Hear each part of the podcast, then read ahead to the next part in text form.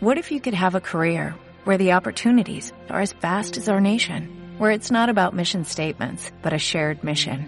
At U.S. Customs and Border Protection, we go beyond to protect more than borders, from ship to shore, air to ground, cities to local communities. CBP agents and officers are keeping people safe.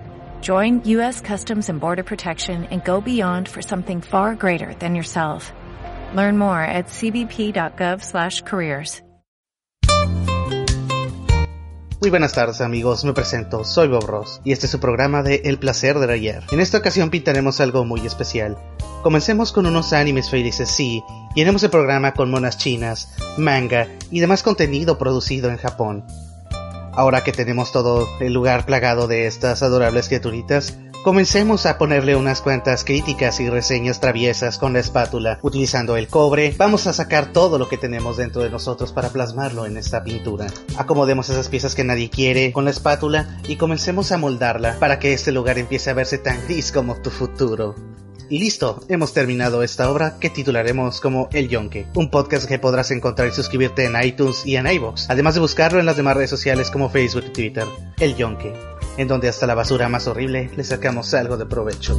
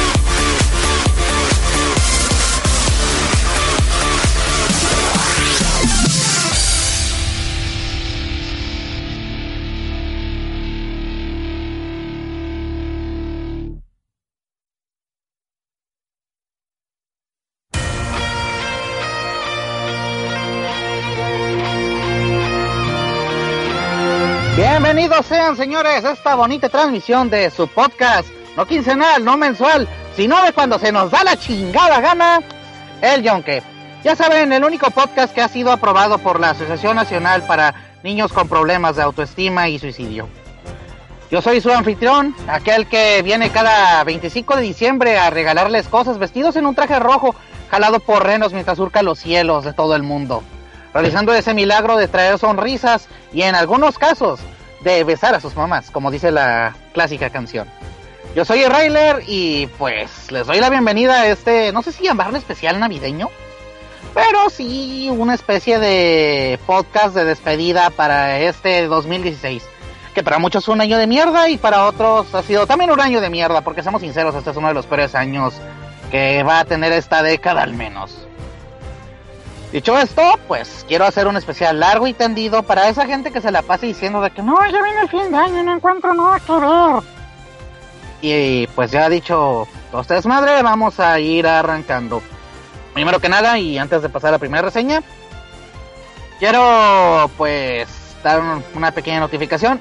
Mi PC murió, lo cual evita que este podcast retome el ritmo hasta que compre una pinche laptop, cosa que va a estar cabrón que pase por lo menos en estos primeros meses, porque ya saben que inicio de año es por lo general la fecha con más crisis económicas que puede haber. Pero voy a tratar de que el podcast salga en este formato mínimo una vez al mes. No es garantía de nada, pero mínimo sí va a hacerle a la lucha. Sobre todo considerando el hecho de que aquí el productor de este podcast, que es casi nuestro señor Aguilera, el buen Corealan, está aventando el paro de aventarse la producción de este desvergue. Y ahora sí, dicho esto, pues hay que pasar la primera reseña porque esto va a estar largo. Son seis pinches series. Y pues espero que, que al mínimo de aquí saquen una que los distraiga este bonito, este bonito fin de año y esta temporada que es para pasar con la familia. Pero seguro ustedes van a pasar en su pinche cama masturbándose viendo uh, porno asiático. Así que, continuemos.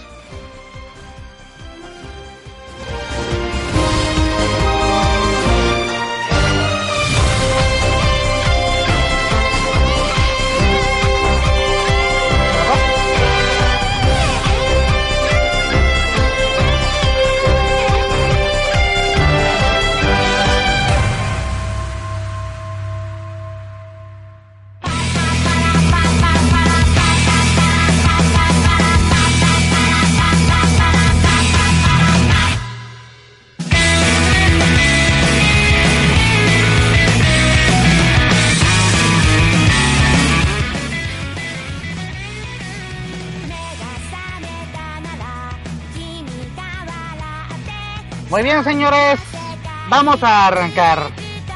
Este tema posiblemente ya lo conozcan por otro podcast, pero no, no, esto no es una sesión de bienvenida. Y no, no vamos a hacer un crossover con personas no se cae. Este temita es el opening de una de las series que más se han hecho llamativas en la última década.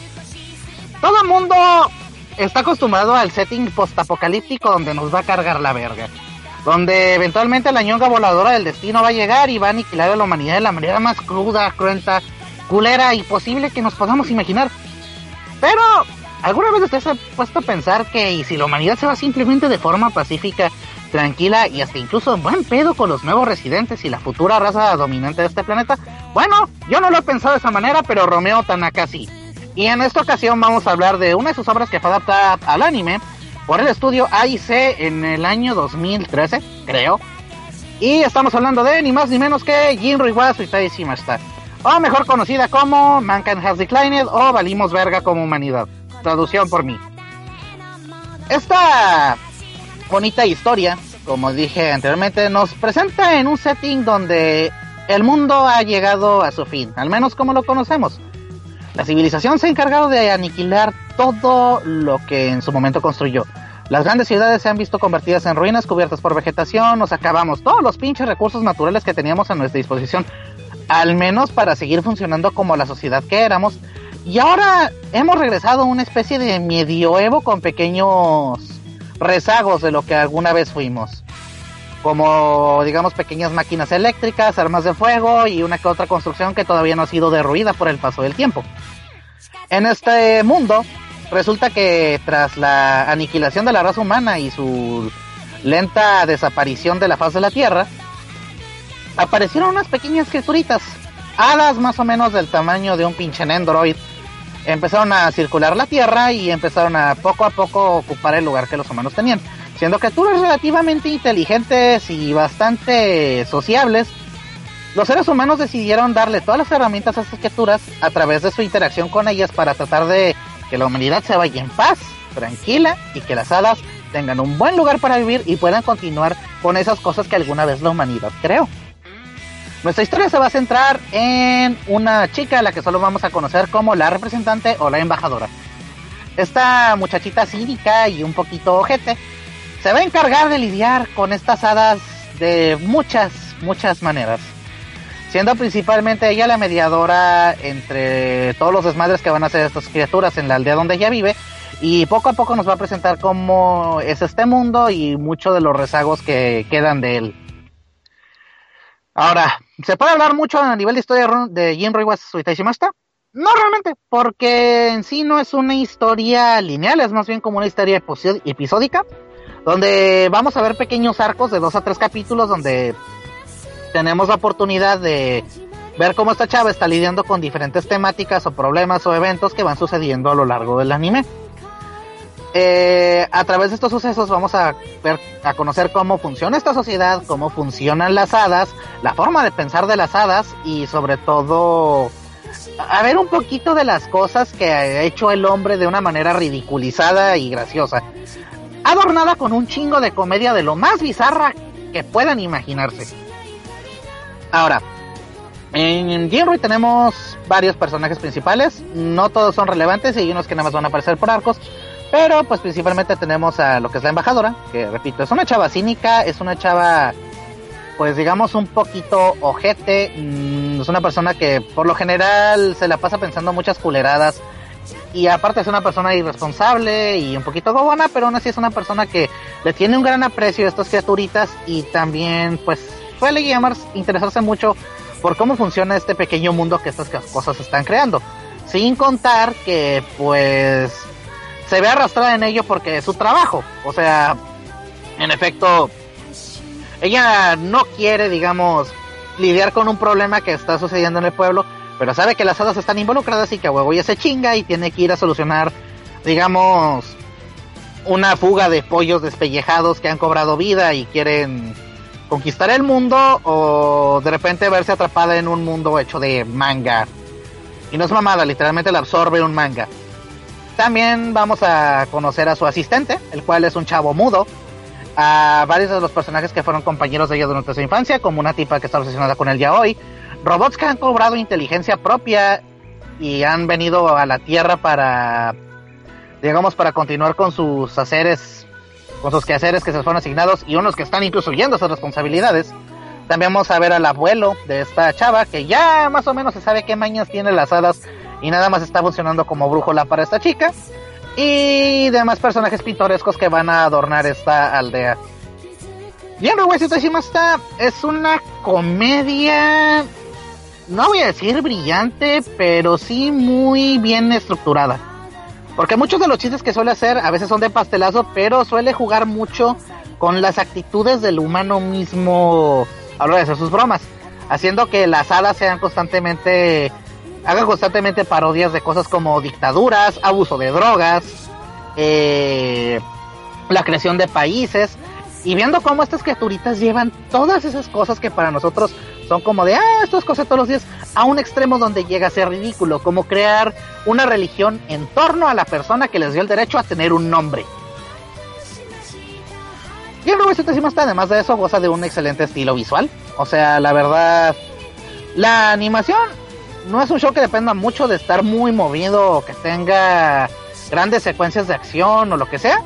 Pero sí destaca mucho por su brillante caleta de colores y su estilo de dibujo que parece que están todos los fotos hechos en acuarela y pues de forma bastante medio surreal. Sin contar que pues realmente los, los diseños son muy atractivos y los mundos pues está curioso ver cómo te retratan este mundo súper jodido, súper en decadencia, lleno de plantas, lleno de de ruinas y de repente ver las cosas pinches locas que hacen las hadas como ciudades super tecnológicas y futuristas o los pinches mundos raros donde se acaba metiendo esta tipa por el contacto con estas mismas haditas. Musicalmente el show también no es muy destacable, pero sí puedo decir que es muy... O sea, hace muy buen trabajo acompañando la música. No es un soundtrack que vayan a recordar mucho, pero cumple con su función de acompañar el anime. Dicho esto, pues quizá el punto más fuerte de esta cosa es su sentido del humor. El cual, pues la verdad los va a tener muriéndose a carcajadas. Neta, no hay un solo episodio de esta madre donde no haya una parte donde se estén cagando de la risa. Cada parte de este pinche anime, cada pinche arco mínimo tiene una pinche escena que me dejó con una cara de qué chingos estoy viendo, qué chingos está pasando, esto está cagadísimo. Y otras veces donde simplemente dije, no, no, esto no está pasando y mejor le daba skip a la siguiente escena porque sí llega a puntos donde la comedia llega a niveles demasiado absurdos. Salvo con excepción de los últimos dos episodios que pueden llegar a tomarse un poquito medio contemplativos, pero igual no dejan de perder esa esencia tan what que tiene esta cosa. Y en Revolución está, pues la pueden encontrar en Crunchyroll. Está completamente, está completamente gratis. No sé si está el español porque yo la vi en inglés. Pero pues la pueden encontrar como Mankind Has Declined. Creo que sí está el título. Y pues más o menos eso sería todo lo que puedo decir respecto a esa serie. Es una excelente comedia, es muy divertida y en cierto modo puede dejarles un mensaje si se ponen a ver un poquito de qué temas están hablando, aunque sea de manera un poquito ridícula. Y pues eso sería todo con esta cosa y nos iríamos a la siguiente reseña que nada más estamos calentando motores.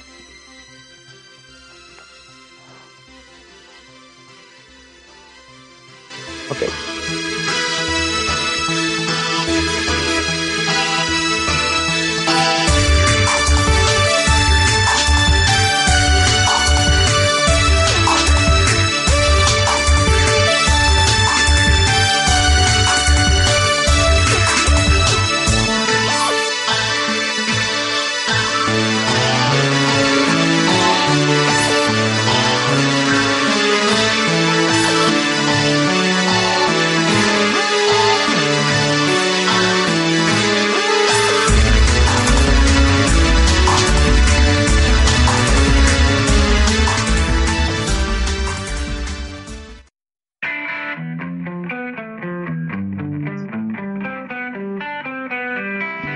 Ah, Navidad, tiempo de paz, tiempo de amor y tiempo de, sobre todo, una cosa, familia.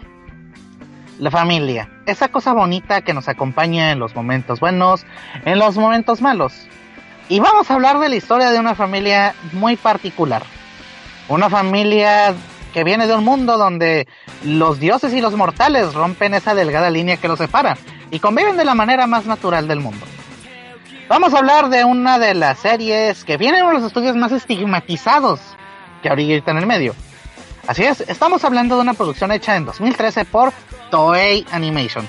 Ya saben, los que ahorita están siendo bien populares por hacer eh, atrocidades en animación como Dragon Ball Super, con Saint con Sailor Moon, e incluso con la última temporada de Precure, que la neta está medio... Eh. Pero que también ha hecho cosas súper pitudas como Asura y casi todas las cosas que están a cargo su departamento de animación en cine. Y pues dicho esto, vamos a hablar de una de las obras más chingonas que hizo por parte de esta Ria Matsumoto, que ahorita es más popular por haber hecho cosas como Kekai Sensen. Ni más ni menos que Yoso Giga. Antes, un poquito de contexto. Yoso Giga originalmente salió como una ova.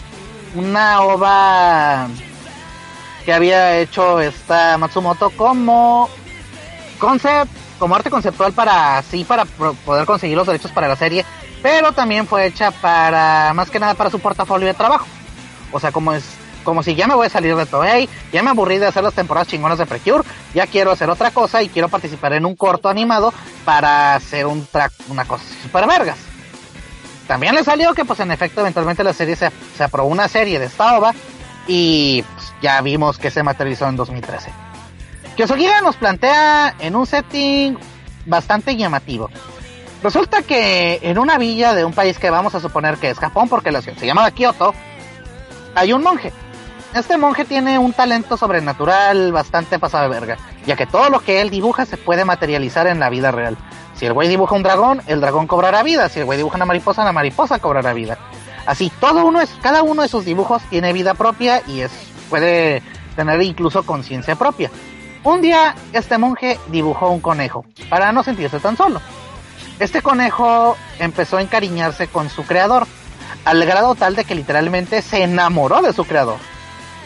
Tanto era el amor de este conejo por su amo que llamó la atención de una diosa, la, diosa, el Buda que tenía el monje en su templo. Así que le hizo un trato al conejo. Te voy a dar la oportunidad de que tomes forma humana y le confieses tus sentimientos a tu, a tu creador. Pero en el momento en el que su amor por ti sea recíproco, pues va a chingar a su madre el, el contrato y vas a volver a la normalidad. Aún así, el conejo tomó el trato y se transformó en una mujer. Una mujer llamada Koto, que, con la cual este monje llamado Mio empezó una relación. Si bien nunca le comprobó, nunca digamos que afirmó sus sentimientos por, por la nueva mujer que llegó a su vida, eh, permitiendo que ésta siguiera existiendo, eventualmente ellos tuvieron una familia, tuvieron tres niños, un muchachito que era humano eh, y dos creaciones del mismo monje, una, digamos, una niña que era niña mitad ogro y un niño, pues digamos que la única cosa pues rara es que pues, es súper inteligente. Estos formaron una familia feliz, una familia tranquila, pero eventualmente empezaron a meterse en muchos problemas con los ciu- ciudadanos de la ciudad. Perdón, con los ciudadanos. Y así decidieron darse a la fuga para no causar tantos problemas. Así que el monje creó su propia ciudad. Una ciudad que él mismo llamaría la ciudad del espejo. Que en grandes aspectos se llamaría también Kioto porque pues cosas de kanjis. En esta ciudad él y su familia se fueron a vivir. Vivieron felices un mucho tiempo. Hasta que en un momento simplemente tanto el padre como la madre desaparecieron de la faz de la tierra. Se esfumaron de la ciudad. Dejando solos a sus hijos. Ahora han pasado los años y en esta ciudad se han quedado completamente solo los tres y han crecido ya hasta llegar a una edad adulta. Han pasado aproximadamente, si mal no recuerdo, unos 200 años desde que sucede esto. Y pues ya vemos que, que el niño ya creció para ser el reemplazo de su padre como el monje local. Su hermano se ha convertido en un, digamos, el que corre toda la tecnología de esta ciudad. Y su hermana se ha vuelto una, como que la reina de entes sobrenaturales que vive, digamos que en su propio terreno porque no quiere involucrarse con el resto de los aldeanos de esa ciudad nueva o esa ciudad falsa. Es entonces cuando un día de repente aparece la nada una niña misteriosa que viene de fuera, de donde se supone nadie puede entrar. Y no solo eso, esa niña viene buscando a alguien, dice, yo vengo buscando a mis padres. Cosa que choca mucho con lo mismo que están pensando estos chavos, que se preguntan ya, digamos que en su adulta, ¿qué chingos pasó con mis papás? Y no solo eso, esa niña de ojos rojos, como los de aquella mujer, también se llama Koto. Y es aquí donde va a empezar un desmadre de cómo la llegada de esta niña va a cambiar por completo este mundo. Este mundo donde nada puede morir, donde todo siempre va a regresar a su estado original y donde la gente se está empezando a hartar de seguir ahí.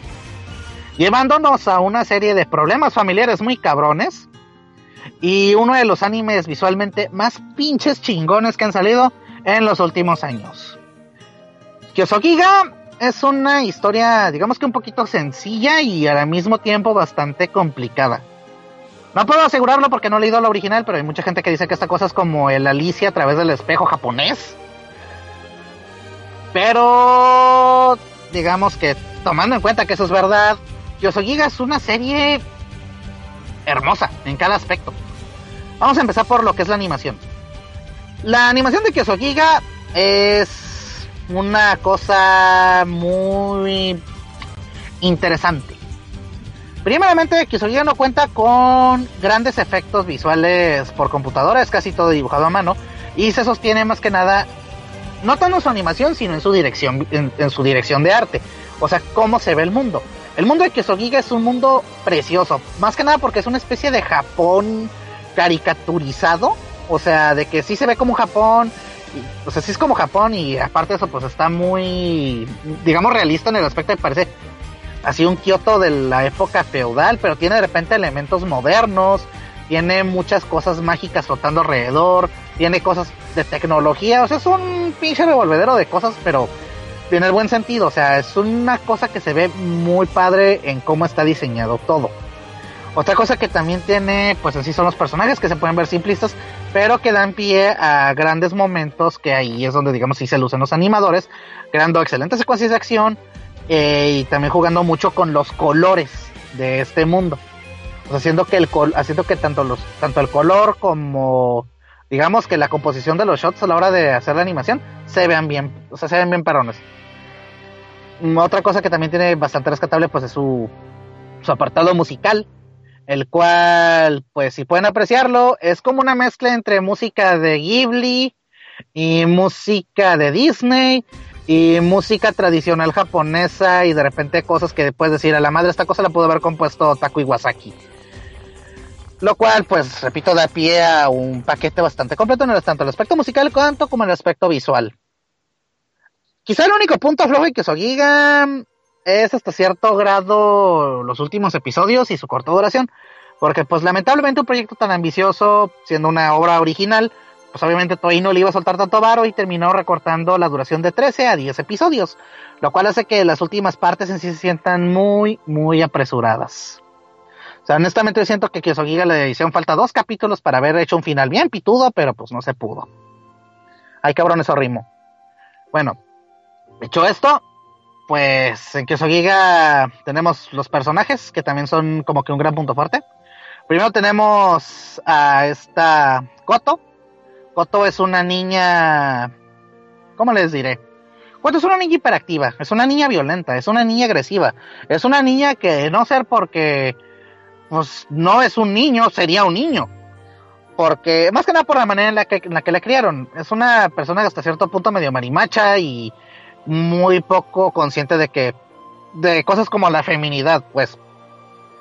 Lo cual, pues la hace una persona sumamente hiperactiva, desmadrosa, la cual le suele traer muchos problemas a los los personajes, los cuales vienen siendo Mioe, que repito es el, el hijo humano de estos dos padres, que pues en realidad tiene otro nombre, pero pues todo el mundo lo vamos a conocer como Mio en toda la serie porque hereda el nombre de su papá, el cual es una persona de cierto punto responsable, pero no diligente, o sea, es una persona que se hace cargo de su trabajo porque tiene que hacerlo, pero no necesariamente es una persona que lo disfrute haciéndolo, y hasta cierto punto vemos ciertos rasgos de hartazgo. Vamos viendo que el cabrón está aburrido de vivir un mundo donde no cambia, donde sabe que las cosas van a seguir igual donde él está creciendo y todo lo demás no. Y eso es una cosa que contrasta mucho, ya que con la llegada de Koto su vida cambia de ritmo y eso le ayuda, digamos que con el tiempo, mientras va soportando las pendejadas de esta loca, va a ayudarle a crecer. Luego después de eso tenemos a sus otros hermanos, que es este Kodama, el cual es un... Yo creo el, el, el que más está hartando de esta situación que es como que digamos el presidente de la ciudad, es la persona sensata, la persona sabia, la persona responsable, pero al mismo tiempo es la persona que dice, ¿saben qué? Yo estoy hasta la verga de aquí, yo ya quiero salir. No me importa si es por mis papás, yo quiero ser libre, yo quiero conocer el mundo. No este mundo falso que crearon para nosotros, o el mundo de verdad. Entonces vamos a ver que el cabrón va a hacer hasta lo imposible para salir y la llegada de Coto posiblemente sea la cosa que lo haga salir de este mundo. O sea, él, él la ve como como una posibilidad para ser libre. Y luego tenemos a la otra hija de la familia, que ya no se me olvidó el nombre, que pues técnicamente es la persona más, digamos, más emocional de los tres, porque es la persona que hace las cosas de manera más visceral. O sea, es más de, de lo que siente en el momento. Es una persona que no piensa mucho lo que va a hacer y es más que nada de actuar al momento. Y vamos a ver que tanto sus, que sus hermanos van a sacar mucho partido de este desmadre. También vemos que es la persona, pues digamos, más sensible y la persona a la que más le afectó la pérdida de sus padres, los cuales pues vendrían siendo, pues obviamente Koto, la cual es la madre de estas personas, la cual es un personaje muy enigmático que les podría spoilear cómo es ella, pero mejor véanla. Las motivaciones de esta vieja están bien, están bien chingonas, o sea, ya cuando llega el punto donde aparece dices, no, pues con razón pasó esto, con razón se dio todo este desmadre. Y pues finalmente tenemos al padre de la familia, que es el verdadero monje Mioe, el cual llega un punto donde el cabrón, cuando se desapareció, no solo se desapareció de la vida de sus hijos, se, separó por completo de toda su familia y trató de huir. Y ahí es donde, digamos que aparece esta Koto. Donde esta Koto toma lugar, donde esta Koto toma presencia y donde vamos a darnos cuenta de que esta familia es un poquito más grande de lo que parece. Kyosagi es un anime hermoso, o sea, no puedo decirles de otra forma, es una cosa que tienen que ver. Cada aspecto de esta cosa está bien chingón. Repito, salvo lo que es el final y no tanto la resolución final, sino más bien todas las cosas que se pudieron haber hecho con ese final. Sería, es un 10 de 10, o sea, es una obra, es una obra redonda, es una obra muy chingona. Y si se dan el lujo de nada más ver el puro primer episodio, luego, luego lo van a notar. Cómo está hecho todo, la animación, los estilos visuales que agarran, todo, todo está muy bonito. Y pues eso sería todo por esta reseña. Y nos vamos a la que sigue.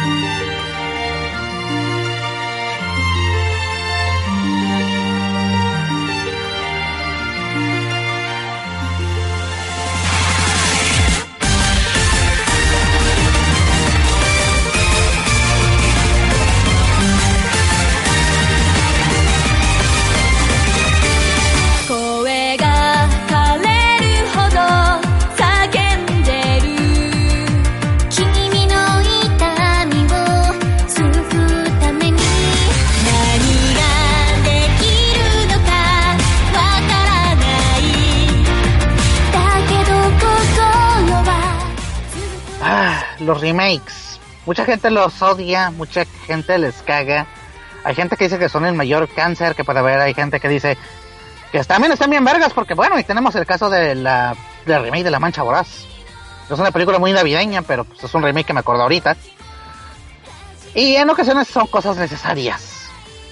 Hace mucho tiempo tuve que recurrir a hacer una reseña de lo que les voy a platicar ahorita. Pero digamos que luego de volverla a escuchar me di cuenta de que eh, esta cosa está fea, mejor vamos a hacerlo otra vez. Mucha gente ya conoce la vorágine horrible en la que uno llega a caer cuando te engranas mucho con una franquicia. Dígase de esta franquicia que también fue de Toei, de hecho ya me quejé un poquito la última temporada. Y estoy hablando de pues, la franquicia de Pretty Cure. No se preocupen, no voy a hablar de toda la franquicia, nada más voy a volver a hablar de uno de los animes que honestamente a mí se me hace no solamente no solo el mejor exponente de la franquicia, sino de los mejores exponentes del género de las Magical Girls. Vamos a hablar en esta ocasión de Hard Catch Pretty Cure. Hard Pretty Cure nos traslada a un mundo donde hay un árbol, hay un árbol bien chingón. En este árbol se concentran todas las cosas bonitas del mundo y sobre todo evita que el mundo no se extinga, pues este pinche árbol digamos que sostiene la vida en la Tierra como tal. No confundir con otro anime donde la vida de la Tierra también depende de un árbol mágico que se alimenta igual de emociones humanas. Bueno, el caso es, este árbol ha sido, ha sido protegido constantemente por una persona o un grupo de personas de ser desmadrado por un pinche dios culero, maligno y sádico conocido como Dion. Pero digamos que el último guardián no cumplió bien su trabajo y ahora el árbol se encuentra en peligro. Esto nos va a trasladar con un personaje conocido como Tsubomi Hanasaki. Tsubomi es una niña, una niña bastante promedio, digamos hasta cierto punto torpe y todo el arquetipo de nerd, la cual se acaba de mudar a una ciudad nueva. Y pues obviamente esto trae todos los problemas que una niña nueva trae en una ciudad. Es una persona torpe, es una persona que le cuesta convivir con gente. Y finalmente pues no, no, le, no se le facilita mucho el hacer amigos. Hasta que en el proceso se topa con unas hadas. Resulta que en efecto el último guardián del árbol fue atacado por una, digamos, organización, los cuales se hacen llamar los apóstoles del desierto, y estuvieron a punto de darle la madre. Por suerte, esta última persona que estaba cuidando el árbol alcanzó a hacer una movida medio arriesgada y logró proteger, digamos que, la cosa más vital que era necesaria para proteger este árbol. Dejándoselo a cargo de estas hadas y básicamente les dijo, encuentren a alguien que sepa usarlo. Estas hadas eventualmente se topan con su mami y al ver que esta persona, que esta niña es compatible con estos bonitos pinches frasquitos de Jafra mágicos, pues eh, pasa a heredar la batuta de lo que viene siendo pues la Preticure en turno de la serie. Y, es como, y así es como vamos a ver cómo esta Tsubami se va a convertir en la guardiana del árbol, en cómo esta chava va a pelear contra la organización de los apóstoles del desierto y cómo va a desenmascarar un poquito más a fondo tanto el pasado de su familia y su vínculo con este cabrón y también a salvar el mundo en el proceso. Quienes ya conozcan la franquicia Pretty Cure saben que estoy hablando de una serie Magical Girls enfocada para niñas de 10 años. Así que no se puede esperar que la historia se vaya muy lejos con este aspecto. Es una historia donde, pues, ahí les van spoilersote, los buenos ganan al final. Y digamos que sí, es muy fácil encontrar puntos comunes como de que va a ser una serie episódica del monstruo de la semana, donde digamos que va a ser el enfoque de aparece un niño con un problema, un personaje con un problema, este problema deriva de la creación de un monstruo, este monstruo aparece, las morrillas van y se lo desmadran y así va a irse repitiendo mientras dan pequeños hints de la historia principal, o sea, una historia central que se va uniendo por pequeños detalles que se van arrojando alrededor de la serie. Ahora, lo interesante de Hellcat en sí es más que nada el manejo de estos elementos. Primeramente, a diferencia de otras series de la franquicia, o al menos hasta ese punto de la franquicia, los monstruos no son originados nada más, digamos, de una persona que... Voy a poner un ejemplo. En las series anteriores aparece el villano, muy a decir los Power Rangers, arroja una pinche semilla satánica en alguna parte, en algún, digamos, artículo de uso común, como un poste de luz, eh, un coche, un árbol, y esta cosa se transforma en un monstruo y empieza el desmadre, ¿no? Aquí los, es la primera vez que vemos que los monstruos se originan de las personas. O sea, las personas materializan a través de sus emociones, de sus miedos o de las cosas que digamos los incomodan en su día a día. De ahí empiezan a materializar los monstruos que están causando todo ese desvergue. Eh, lo cual hace que digamos que los que tanto la presión de los monstruos como los problemas de los de las de las personas tengan una relación un poquito más personal y digamos que le da un cierto toque de profundidad. Estaría haciendo diciéndole mucho a la mamada que es un tratamiento psicológico de la forma de ver el mundo de las personas, pero sí tiene un poquito de eso. Aunado a que, pues en sí los personajes van a tener un, tener un crecimiento en torno a este tipo de peleas, pues.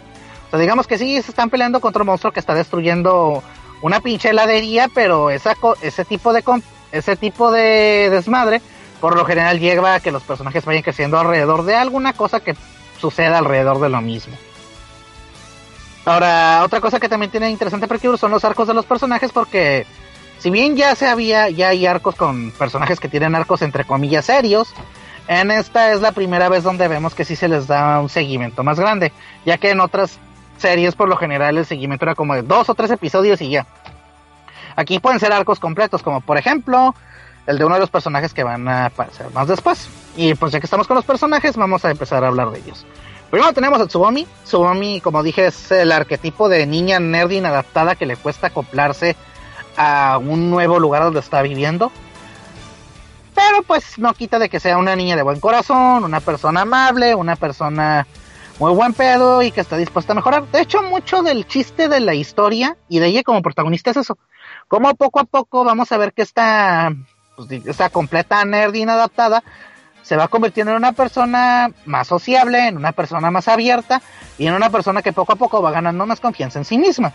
Todo esto derivado a su relación con su mejor amiga y compañera de, de pelea, que viene siendo Erika Kurumi.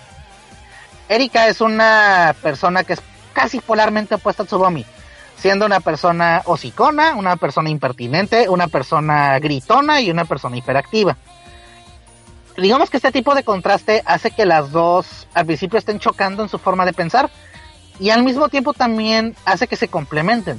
Ya que vemos que conforme va avanzando la serie, Erika va tomando mucho de los tratos de, de ser de Tsubomi, ser un poquito más, más reservada, en aprender a callarse un poquito más las cosas y aprender también a tomar en consideración lo que hacen los demás, porque pues si algo caracteriza mucho a Erika es que es una persona un poquito egoísta y vamos a ver tantos vamos a ver cómo poco a poco ese tipo de forma de ver el mundo empieza a modificarse a través de su relación con su amiga. Mm, Después eventualmente se van añadiendo otros personajes, siendo esta Itsuki, la cual es una es una chava pues digamos que sí tiene un desarrollo un poquito interesante porque Itsuki viene de una familia que se encarga de un dojo. Pero en su dojo no puede haber.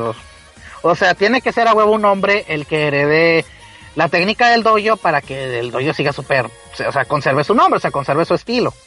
El problema es que el único varón de su familia está enfermo y no puede cargar con ese manto. Entonces, digamos que en cierta forma, esta Itsuki decide tomar el rol de su hermano a sabiendas de que es mujer y a sabiendas de que tiene que dar la apariencia de, o sea, tener, empezar a tomar tratos masculinos para dar esa fachada ante el resto de la gente para mantener el honor de su doyo. Es un poquito complicado la historia de Tsuki, no mucho, pero pues digamos que es una de las más complejas de la, de la historia. Y finalmente tenemos la, digamos que la cosa con más carnita de este grupo, que es esta Yuritsuki Kage. Yuri es una persona que, vamos a empezar por partes porque está tan cabrón el trasfondo, es tan buena que creo que hasta salió una serie de, de light novels platicando sus orígenes como Pretty Cure. Primero, Yuri es una Pretty de la vieja guardia. Dígase que ella ya lleva fácil unos 5 o 6 años trabajando en eso, en esto. En ese, en ese, en ese intermedio le tocó pelear con los primeros vestigios de los apóstoles del desierto. Perdió a su hada compañera que se sacrificó salvándola. Fracasó protegiendo el árbol y perdió parcialmente sus poderes y la voluntad de seguir.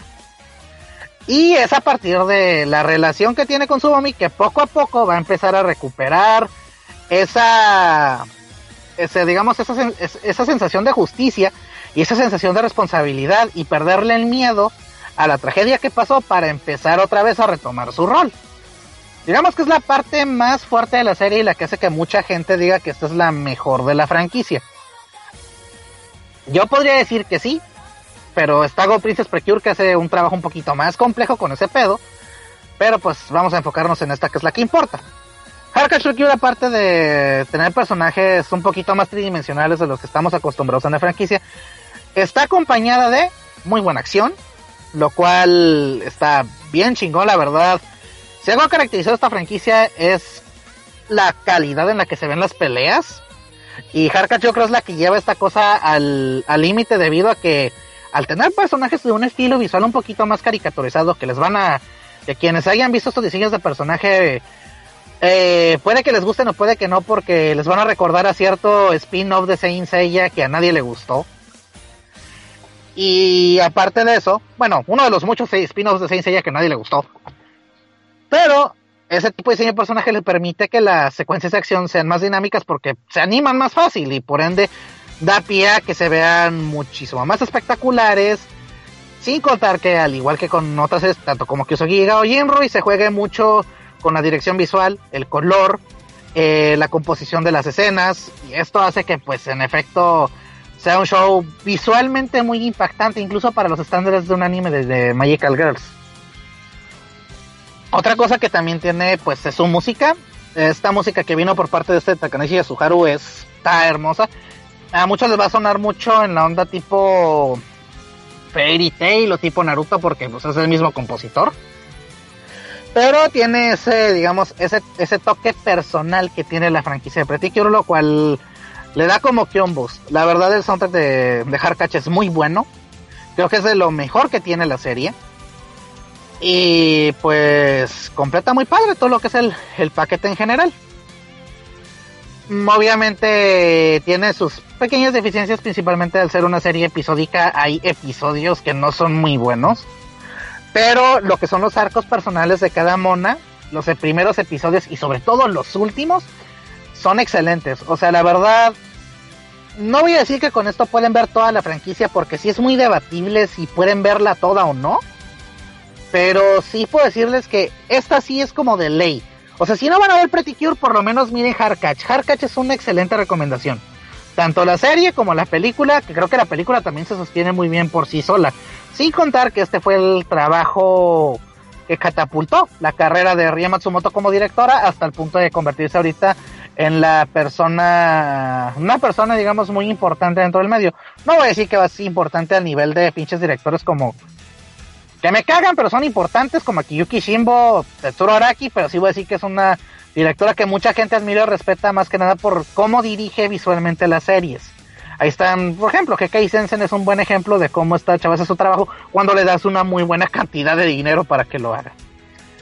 Sin contar que, pues, volviendo a las deficiencias, es obvio y es casi imposible no hacer notar el pinche marketplace, el, product placement que se hace de estos son los juguetes de la serie, por favor, cómpralos. Que hasta cierto punto se puede llegar a ver un poquito intrusivo y un poquito molesto, porque sí saca mucho de tono a veces que estás viendo una pelea bien chingona, bien pinche emotiva, donde las pinches ideologías de los personajes se están chocando mientras están partiendo la madre y tú dices, no mames, eso está bien cabrón, y de repente empieza el CGI con un juguete y dices, ah, esto le mató todo al mundo. Pero digamos que esto es, es como que las únicas cosas medio negativas que tiene. Y pues ahí está, eso es Hardcatch. La verdad es una recomendación que pues queda muy presente y yo cosa de las cosas que nunca me voy a casar de recomendarles. Así que denle una checada. Y nos vamos a la que sigue.